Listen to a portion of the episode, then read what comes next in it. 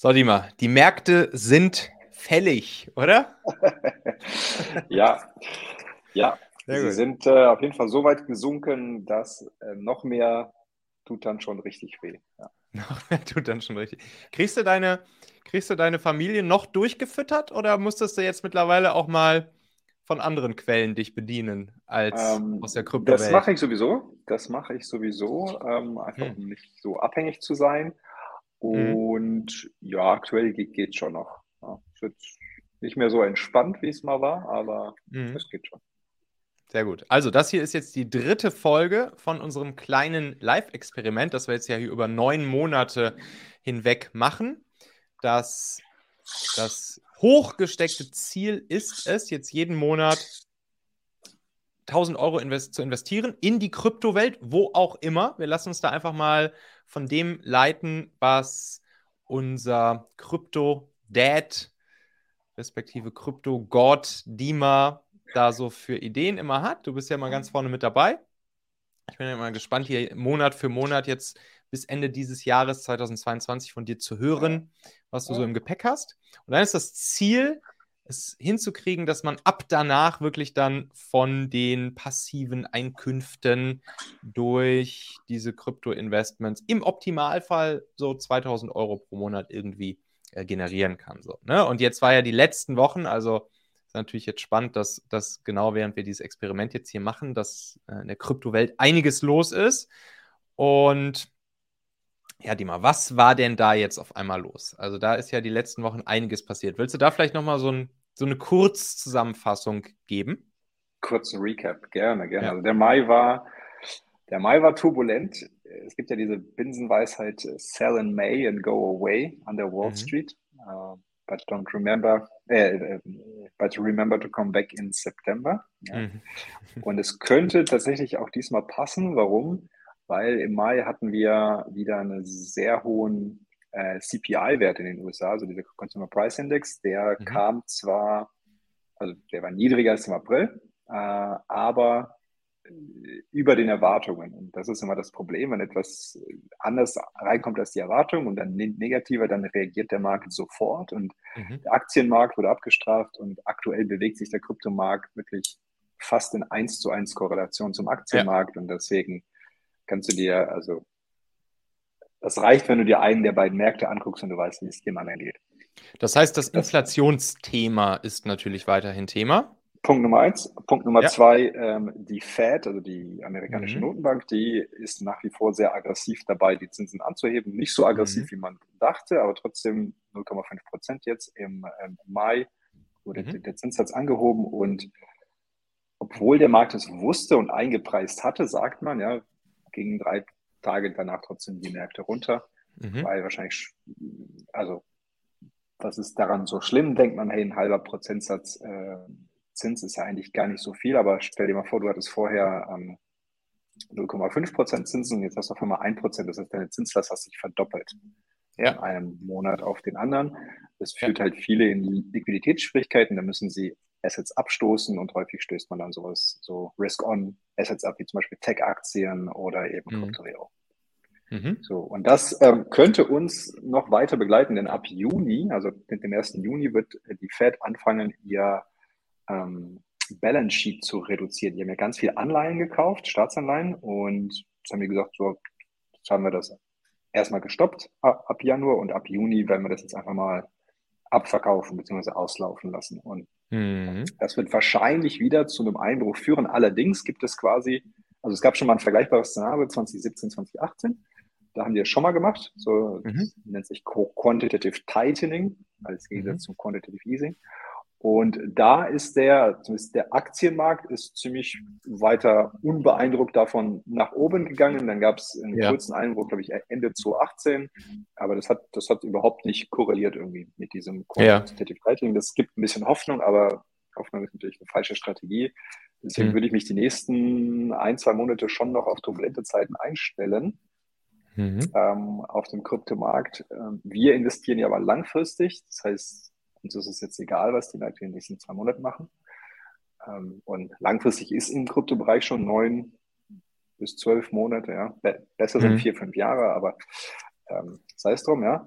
Und genau, also es könnte sein, dass jetzt so Juni, Juli nochmal so turbulent werden, bis dann so Richtung August, September, wenn es dann Richtung Midterm-Wahlen in den USA geht, das hat man, glaube ich, schon im letzten Video besprochen, dann erwarte mhm. ich, dass die Fed dann auch so ein bisschen die Zügel wieder lockert.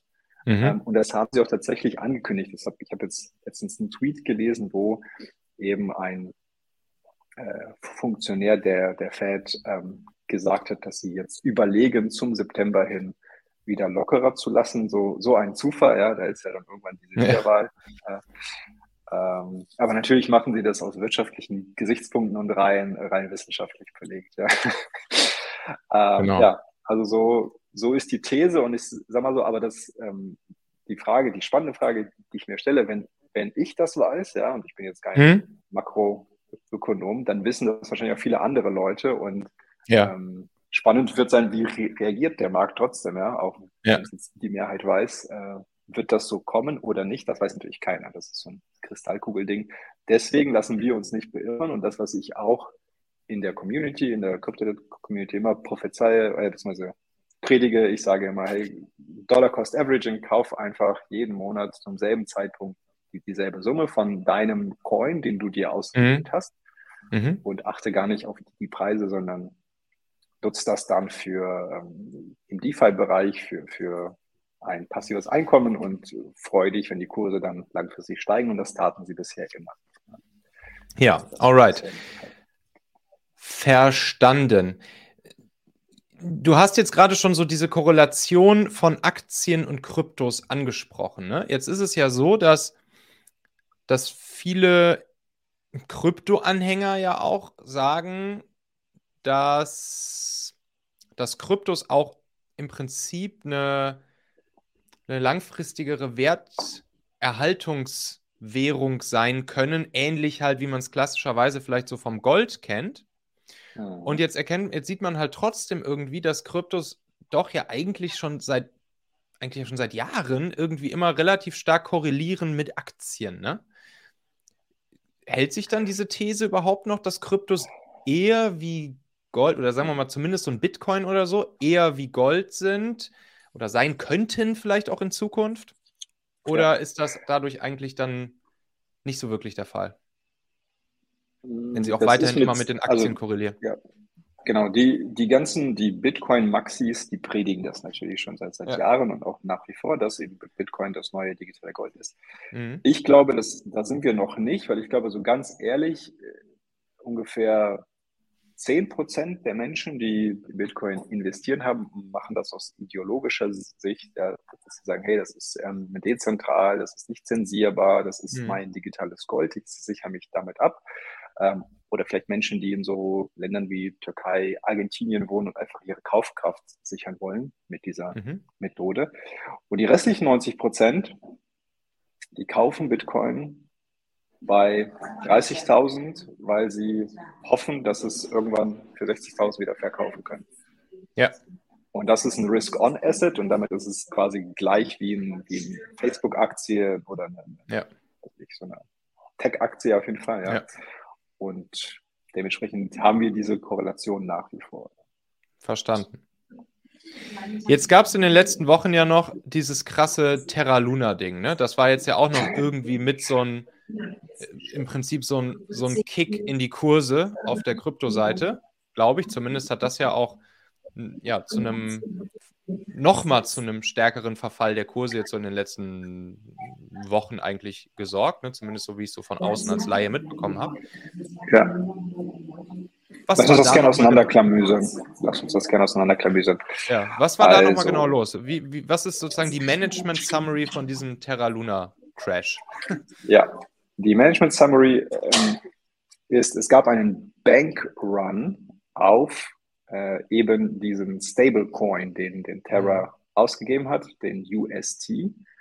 Ähm, und das war, oder das war der, der USP für diese, für diese Blockchain, weil die gesagt haben, hey, wir brauchen keinen Stablecoin, der gedeckt ist durch irgendwas, sondern der ist quasi durch diesen Wert von Luna gedeckt, algorithmisch. Ja?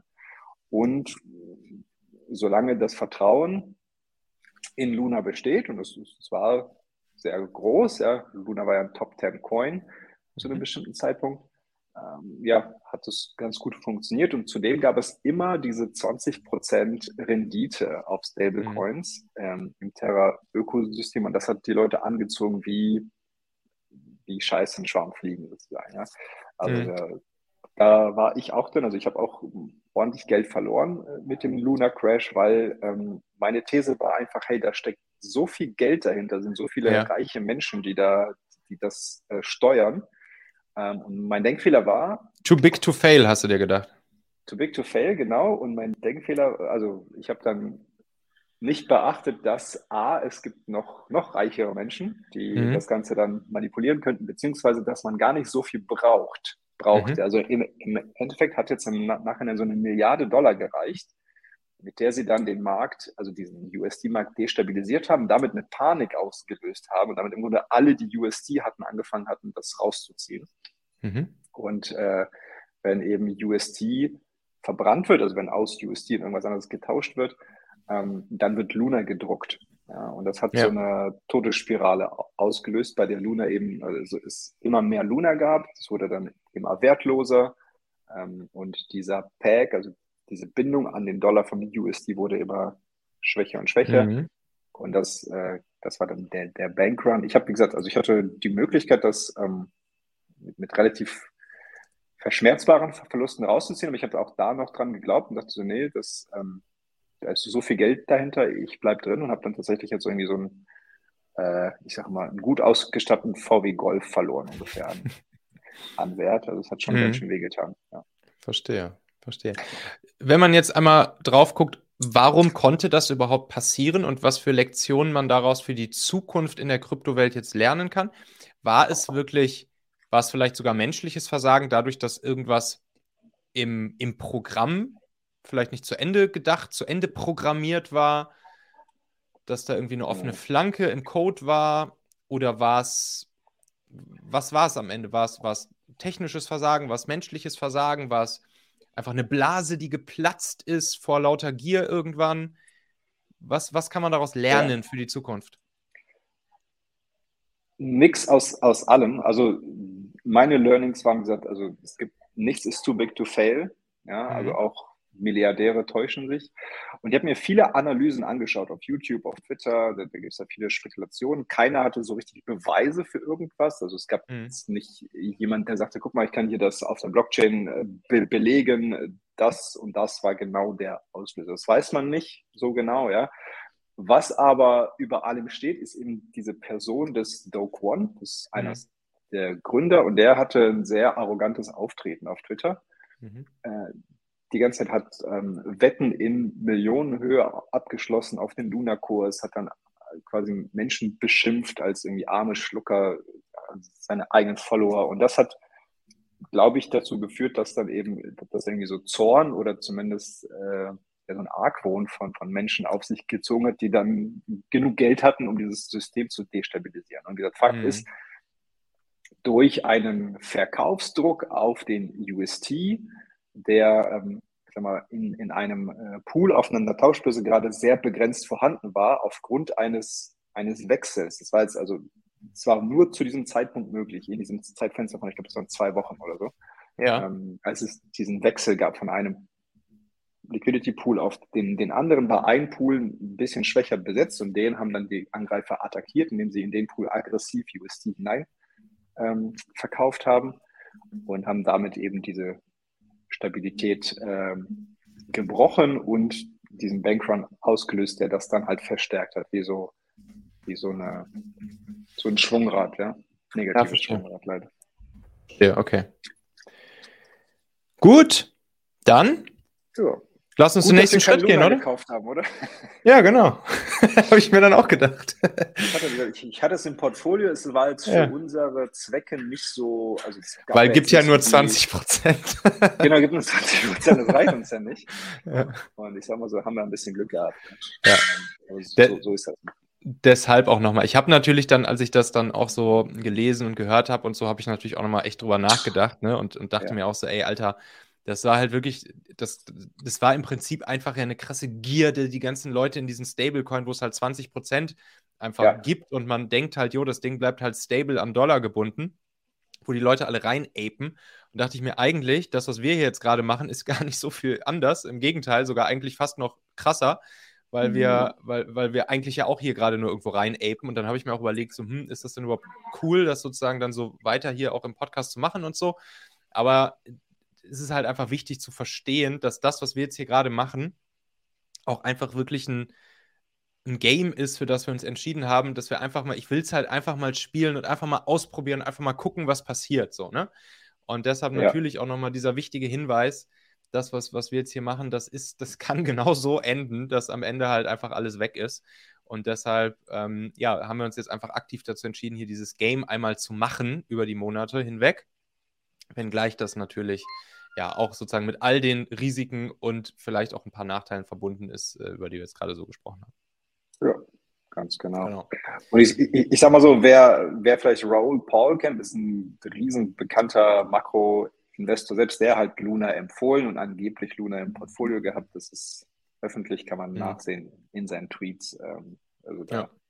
War keiner vorgefeilt. War wie gesagt ein Top 8 Coin, also mhm. an, an achter Stelle Marktkapitalisierung da. Ja. Fass nochmal ganz kurz zusammen, die beiden Plattformen, über die, in die wir jetzt bei, in den letzten beiden Sessions rein investiert haben.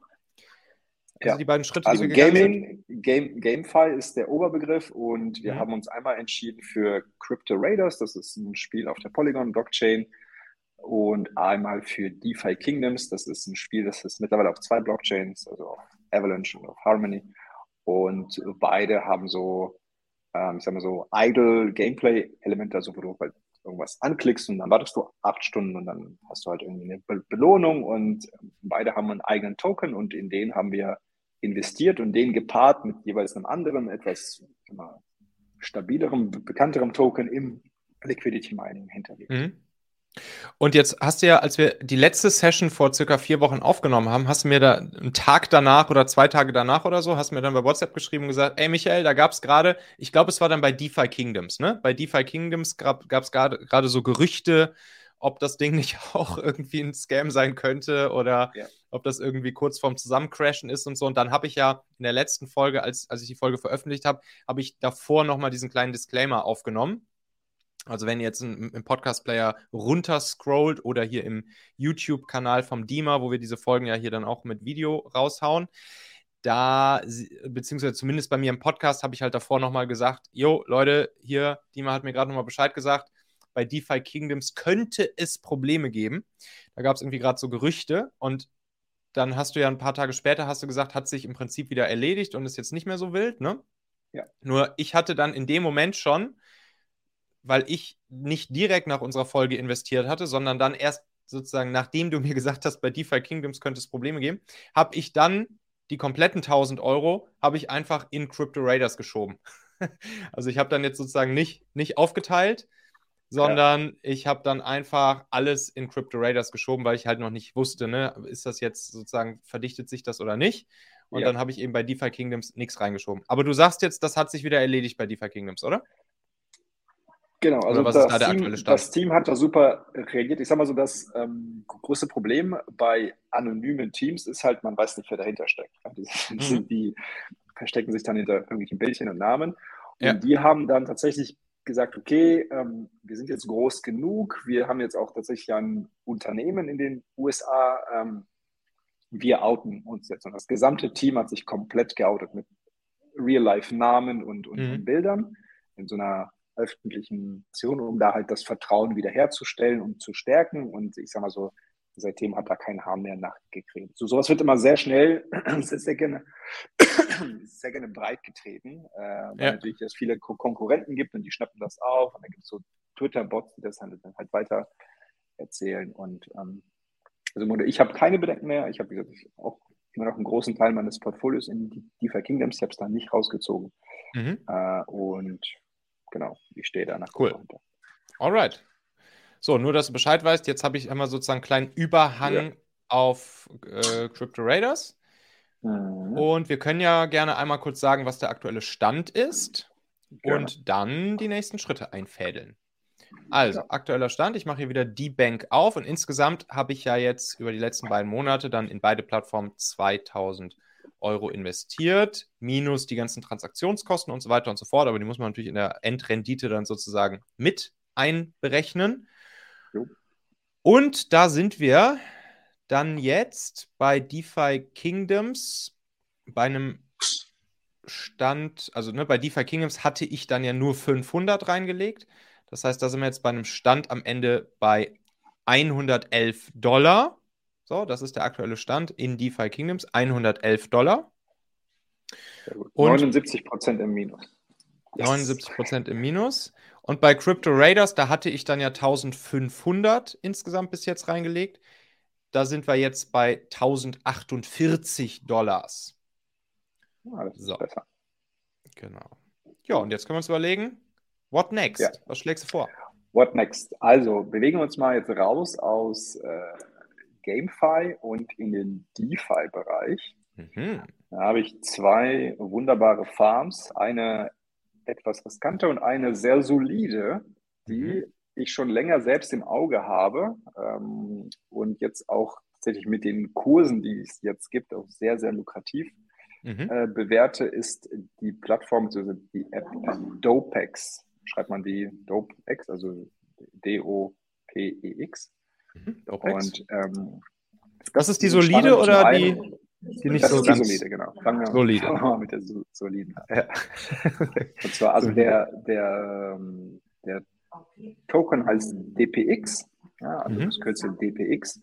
Und da gibt es eine Farm auf der Seite ähm, DPX und äh, Wrapped Ether, sodass man da auch quasi zu 50 Prozent wieder einen sehr soliden Coin drin hat. Ähm, mhm. Und auf die Farm gibt es aktuell 92% APR, also Zins mhm. tatsächlich. Ja, also recht, recht sportlich, ja, also sehr, sehr ja. fast noch dreistellig. So.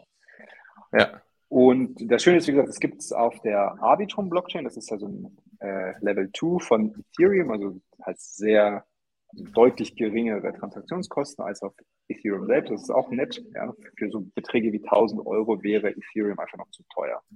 Ja. Da muss man mit größeren Beträgen reingehen. Wie heißt Aber die Blockchain noch? Die, die, die äh... Arbitrum. Also Arbitrum. A, äh, Arbitrum, ja. Buchstabiere es jetzt mal nicht. Ähm, genau, und das ist das eine. Also was, was kann Dopex? Dopex ist, wie gesagt, eine, ähm, Dopex steht für Decentralized Options Exchange. Äh, also du mhm. kannst dort Optionen auf Kryptowährungen kaufen. Mhm. Was sind Optionen? Wer das noch nicht weiß, das ist halt aus dem, aus dem traditionellen Finanzbereich. Das sind im Grunde Kontrakte, also Verträge auf entweder, also du kaufst oder verkaufst ein Recht mhm. auf den Kauf oder Verkauf einer eines darunter liegenden Assets. Das heißt, du kannst dir da, damit sozusagen einen Preis für, für die Zukunft sichern und sagen, guck mal, in drei Monaten möchte ich gerne Ethereum für 2000 Dollar noch verkaufen können. Das heißt, ich sichere mich ab, wenn Ethereum in der Zeit unter 2000 Dollar sinkt, habe ich immer noch die Möglichkeit, dieses Ethereum zu verkaufen. Ja, klingt jetzt so mhm. kompliziert, ist im Grunde auch ein sehr komplexes Finanztool, aber sehr, sehr spannend, das auf der Blockchain darzustellen. Mhm. Und der Dopex Token ist, ist quasi der, ja, man nennt es der Governance Token der Plattform, hat aber auch ganz viel Utility, wie zum Beispiel hier diese Farms oder da ist noch sehr, sehr viel auf der Roadmap. Ähm, das Team ist auch anonym, aber sehr ähm, gewertschätzt in der Krypto-Community, also hat sehr große Wale, die dahinter stehen, auch mit ihrem Geld. Ähm, wie gesagt, wir haben gelernt, Geld ist nicht alles, aber die haben halt sehr, sehr viel Respekt in der, in der ähm, Ethereum-Community und das ähm, macht mir ein gutes Gefühl erstmal, ja, und dann wieder ja. die, äh, die liefern, das heißt, die bringen ist, immer neue Funktionen raus.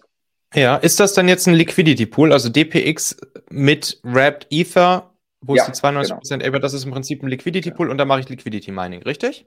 Genau, genau. Wir machen also alles, was wir machen, ist ähm, Liquidity Mining, weil einfach sonst, also wenn wir jetzt in so ein, so ein herkömmliches Staking, da sind wir vielleicht gerade mal im zweistelligen Bereich irgendwo von den Zinsen her, das, das reicht natürlich nicht. Dann ja, okay. 1000 Euro, ja. Okidoki. Mhm. Also Verstanden. Wir brauchen die, die, die genau ist, Ja, genau. Haben wir auch nochmal in der ersten Folge schon erklärt, so, ne? Also im Prinzip beteiligt man sich damit an einer virtuellen Wechselstube. Und das genau. machen wir dann hier auch. Okay. Genau. That's number one. Ja. Mhm. Und das nächste ist eine App auf der äh, Cosmos, also im Cosmos-Ökosystem. Cosmos ist eine mhm. eigene Blockchain, hat aber gesagt, so, hey, guck mal, ähm, wir wollen, dass es ganz, ganz viele Apps in unserem Ökosystem gibt. Deswegen mhm. legen wir alles offen, was wir machen. Das ist also alles Open Source und jeder kann das quasi nutzen, um damit eine eigene Blockchain zu bauen. Und mhm. ein Team, das es gemacht hat, heißt Osmosis, also wie mhm. Osmose, nur Osmosis mit IS. Mhm. O-S-M-O-S-I-S. Osmosis. Osmosis ist im Grunde nichts anderes als eine DEX, also eine Decentralized Exchange. Ähm, die sind aber, also was die halt unique macht, ist, dass die nur das machen. Das ist quasi eine ganze Blockchain nur für diese DEX. Das heißt, die haben mhm. wirklich den ganzen Fokus auf ähm, ja, effiziente Prozesse und ganz, ganz coole Sachen, wie zum Beispiel ähm, ein Ding, das nennt sich äh,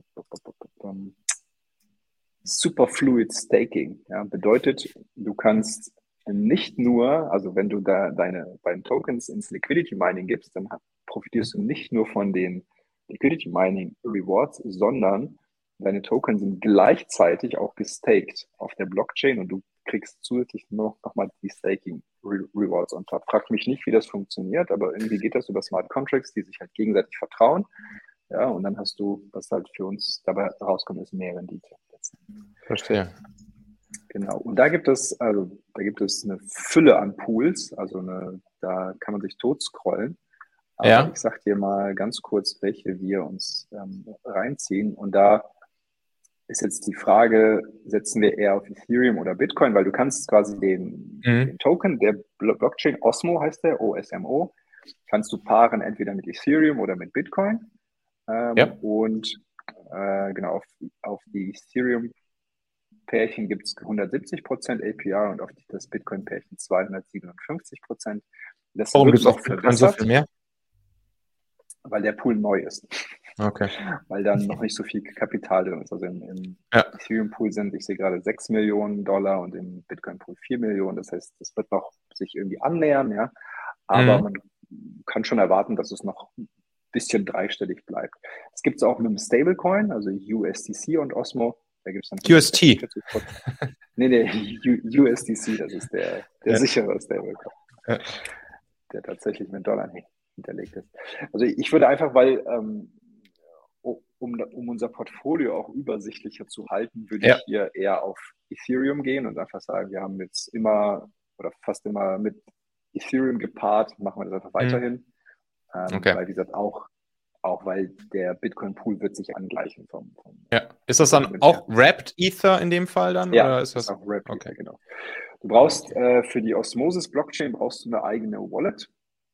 Oh, ähm, okay. Und wie gesagt, all das, was man braucht und alle Schritte, Schritt für Schritt wird es dann in der ähm, Anleitung geben, die du also wenn du quasi diesen, äh, dieses Produkt schon hast, dann findest du in deinem Mitgliederbereich eine Schritt-für-Schritt-Anleitung, wie du halt das, diese ganzen Sachen kaufen kannst und dann auch staken kannst. Und Auf jeden Fall. Packe ich auch nochmal in, in die ähm, Shownotes runter. Dima ist ja so lieb und stellt das sozusagen allen Hörern hier im Podcast for free zur Verfügung, dann yes. da auch im Mitgliederbereich. Genau. Äh, Code machen, glaube ich einfach. Ne? Gutscheincode machen, genau. dann bei Digistore eingeben. Machen.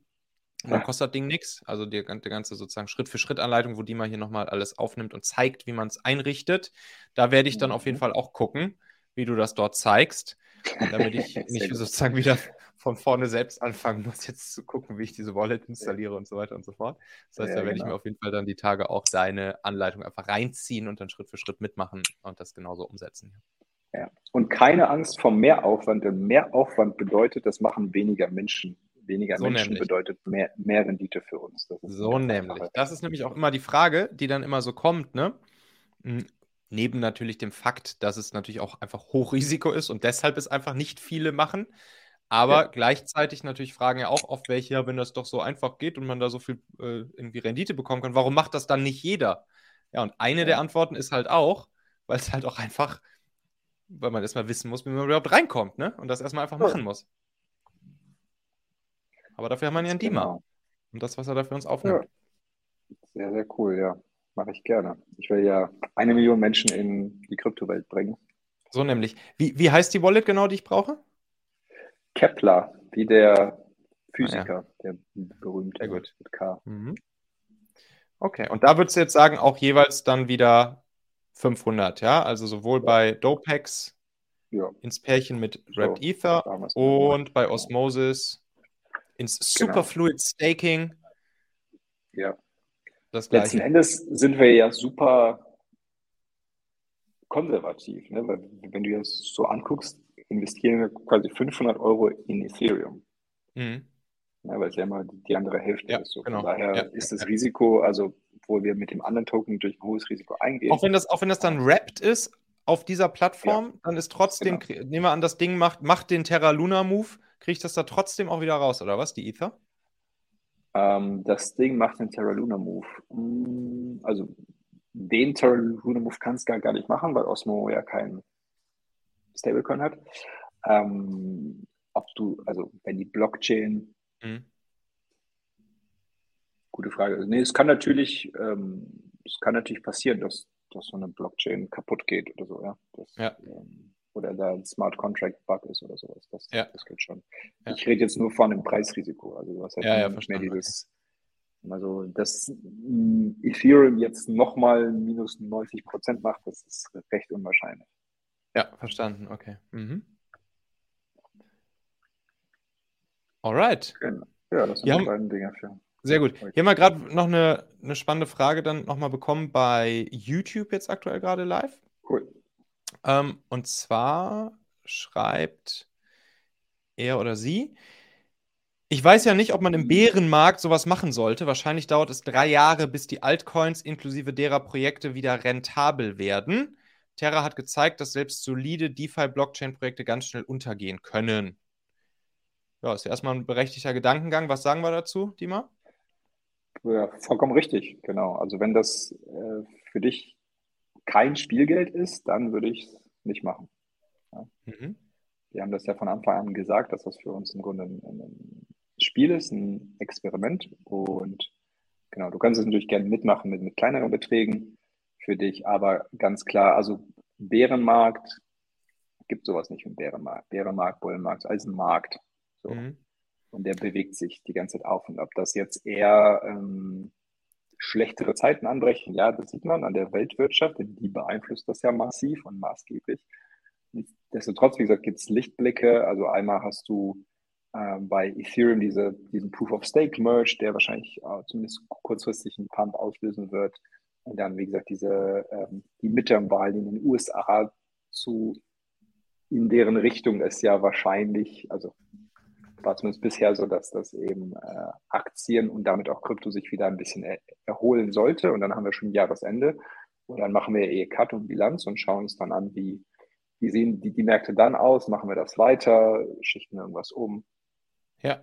ja aber ganz klar, also ja, ist jetzt, ähm, genau, ist nicht der, ist vielleicht der zweitbeste Zeitpunkt, um so ein Spiel zu machen, ganz klar. Aber dafür machen wir das ja auch, also zusammen und nicht der Michael irgendwie alleine als Laie, sondern ich begleite ihn daher. Und ich suche quasi jetzt Projekte raus oder auch nach wie vor, die ähm, qualitativ hochwertig sind. Und das heißt ja nicht, dass wir jetzt am Ende der neun Monate, wenn es jetzt nicht zu 2000 Euro im Monat reicht, sagen, okay, wir haben jetzt versagt, wir verkaufen alles in Dollar und sind dann raus aus dem Kryptomarkt, sondern nee, man kann es halt liegen lassen und vielleicht dauert es ein Jahr länger, mhm. ähm, ja, oder auch anderthalb oder zwei und, und dann klappt das mit diesen 2000 ja. Euro. Das ist ja auch ganz spannend zu sehen und sag mal so, ähm, der kann das schon von sich behaupten, innerhalb von auch zwei oder drei Jahren sich so ein passives Einkommen aufgebaut zu haben. Ja. Und natürlich ist, ne, wenn man es jetzt sozusagen aus der Aktienwelt sich einmal, einmal überträgt, ist natürlich auch ein Bärenmarkt, also ein, ein Zeitpunkt, in dem die Kurse halt einfach gerade im Keller sind, auch potenziell ja. natürlich eine gute Chance, ne, einzusteigen. Be greedy when others are fearful. Genau, alle wollen jetzt raus. So, und jetzt kann man halt natürlich langsam Schritt für Schritt auch reingehen und die fallenden Kurse halt nutzen. Klar, ob wir dann jetzt hier auf das richtige Projekt setzen und so weiter und so fort, das wird sich dann alles zeigen. Ja. Aber grundsätzlich natürlich erstmal eine schöne Situation, um loszulegen. Genau, im Bärenmarkt werden die Vermögen gemacht, sagt man auch. Unheimlich. Alright, cool, Dima, dann machen wir das so. Ich warte auf deine, auf deine Anleitung. Yes. Die, den Link dorthin in, unter der, unter der äh, Folge hier verlinkt, plus natürlich auch nochmal in deinem YouTube-Channel. Da kann man sich auch dann das Video von dieser Folge hier anschauen und da hast du dann auch nochmal den Link drunter, wo du alles zeigst. Da warte ich jetzt auch drauf und dann mache ich das nämlich auch Schritt für Schritt genau so. Und ja, haben wir noch irgendwas hinzuzufügen, bevor wir uns dann in vier Wochen grob geschätzt wiederhören? Viel Erfolg. viel, viel, Glück, meinst du? Viel Glück. Alles klar. Jo, geil. Dankeschön.